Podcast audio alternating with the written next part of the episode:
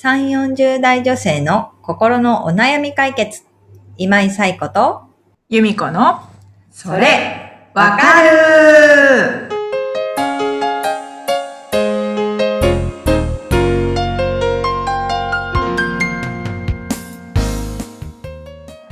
はい。というわけで、今日12月4日、なんともう12月に入りました、由美子さん。ですね。はい、とうと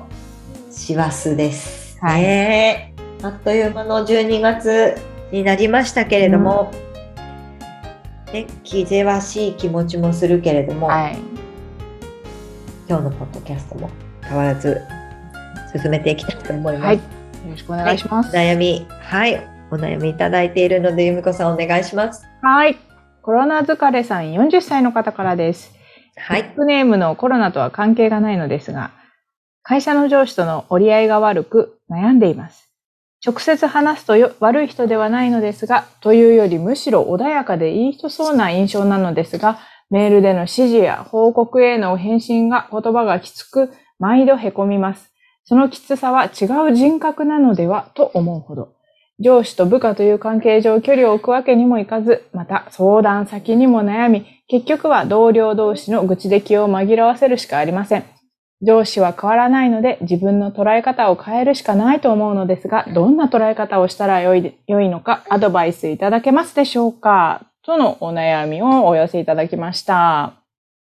はい。コロナ疲れさん、ありがとうございます。りがとうございます。はい。えー、ね、上司との折り合いが悪いっていうことで、うん。まあ、詳しくお話を聞くと、直接話すと穏やかでいい人。だけどいい人、そう。うん。メールになると人格が変わるっていう感じですかね。うん。そうなると、実際にこう、ね、口頭で話すときも、え、本当はどう思ってるのかなとか、ああ、なるほど。思ってしまいますよね。うんうんねっていうことで、でも、コロナ疲れさん素晴らしいなと思ったのは、もう上司は変わらないので、自分の捉え方を変えるしかないっていうところに、まあ、うん気づかれているっていうところは、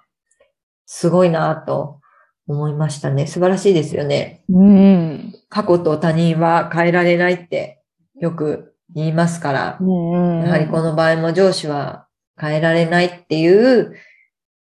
変わる可能性はあるけど、まあそれは上司が変わりたいと思った時しか変わらないので、変わらないという前提でうん自分の捉え方をそう変えていくってことはすごく大事ですよね。うん。で、まあ、えっ、と、上司からメールをもらったとき、例えばそのきつい、きつい言葉？言葉がきついんですね。そう、その上司からのメールを見て、そのきつい言葉を見たときに、コロナ疲れさんが、どんなことが思い浮かんでいるのかなっていう、なんか、それを、あの、自動思考って言うんですけど、うん何か、で、えー出来事が起きたときに、こう、意識せずにパッと思い浮かんでくることを自動思考って言うんですけど、例えばきつい言葉を見て、うわって思ったりとか、うん。へこむわって思ったり、わまたきついって思ったり、いうん。ろんなことが思い浮かぶと思うんですけど、うん。その自動思考を、まあ、意識的に変えていくことで、その後、こう、まあ、き今は、うわ、きついと思ったら緊張したりとか、わ何言われてるんだろうって思いながら読んだりしてると思うんですね。でも、その自動思考を変えることで、その後起きてくる、まあ、反応、自分の反応を変えられるので、まあ、そこを変えていくと意識的にいいかなっていうのは思いますけど、例えば、ちょっとメールだけを見ると、うわとか、わ、またきついとか、わ、またこんなこと言われたとかって思うと思うんですけど、ちょっと一歩引いてみて、わあ、言い方がきつい人なんだなって 思ったりとか、あ、なんかいろいろ書いてあるけど、このメールで言いたいポイントってここだなとか、えっ、と、まあ、なんかメールで返すとまたあれだから、まあ、報告は口頭にしようとか、あと、はなんかこうきつい言葉が出てきたら、あ、同僚と話すネタがまたできたみたいな感じで思ったりとか、うん。なんかちょっと今までこう無意識に緊張が走るような自動思考が起きてたと思うので、そうじゃない自動思考みたいなものも自分の中に加えていくといいかなっていうのは思いますね。今ちょっと私は思い、思いつきで、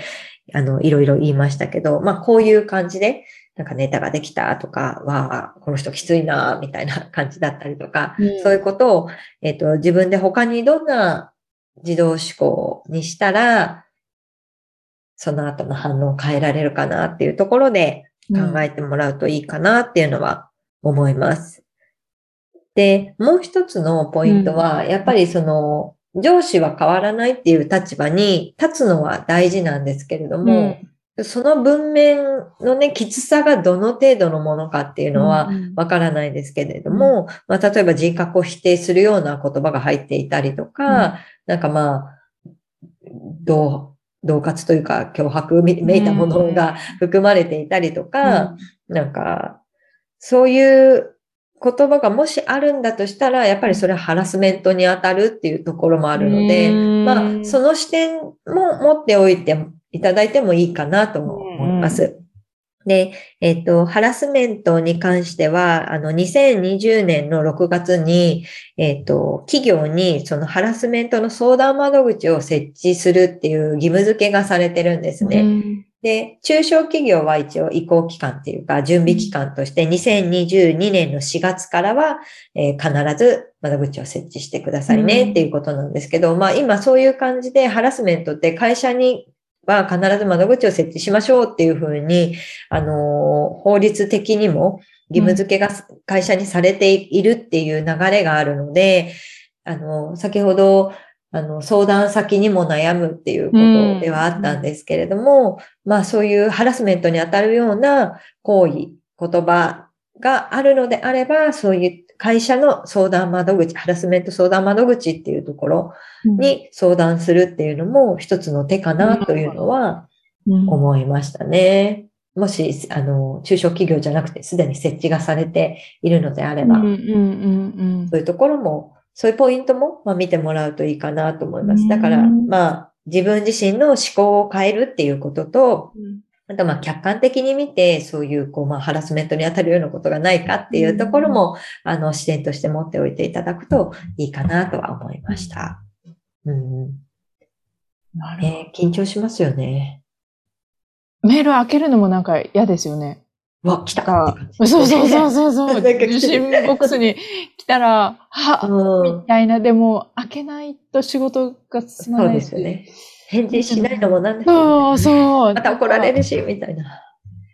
そういうのも嫌だから、うんそういうところからね、ちょっと脱却できれば、状況が。そうですね。うんそう。でもなんかこの同僚同士の愚痴で気を紛らわせてるっていうところからしても、まあそこ、そのコロナ疲れさんに対してだけじゃなくて、まあ他の方にもそういうところがあるのかなっていう、ねうん感じはしますけど、うんまだね、愚痴を言える相手がいるっていうのも、うん。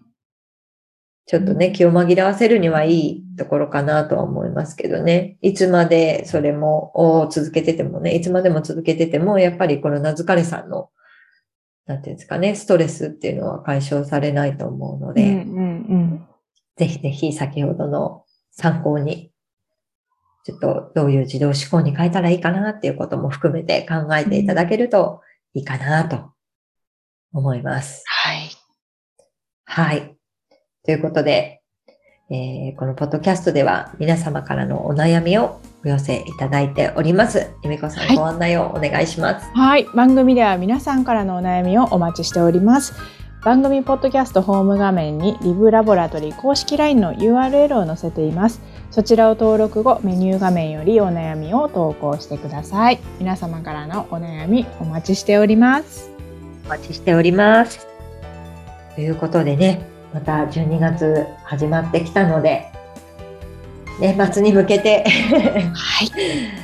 心残りのないようにというところではありますけど、ね。冒頭でちょっと私忘れてしまったんですけど、ゆみこさん昨日お誕生日あ、ありがとうございます。おめでとうございます。ありがとうございます。あえて年齢は聞かないですけれども。はいアラウンドフォーティーですね。アラウンド40ですか。アラウンドフォーティーですね。頑張ります楽しん。でいきましょう。楽しんで頑張ります。はい。ということで、12月また来週、皆さんに元気でお会いできるようにと思っていますので、えー皆さんも元気にお過ごしください。はい。それでは、また来週。さようなら。さようなら。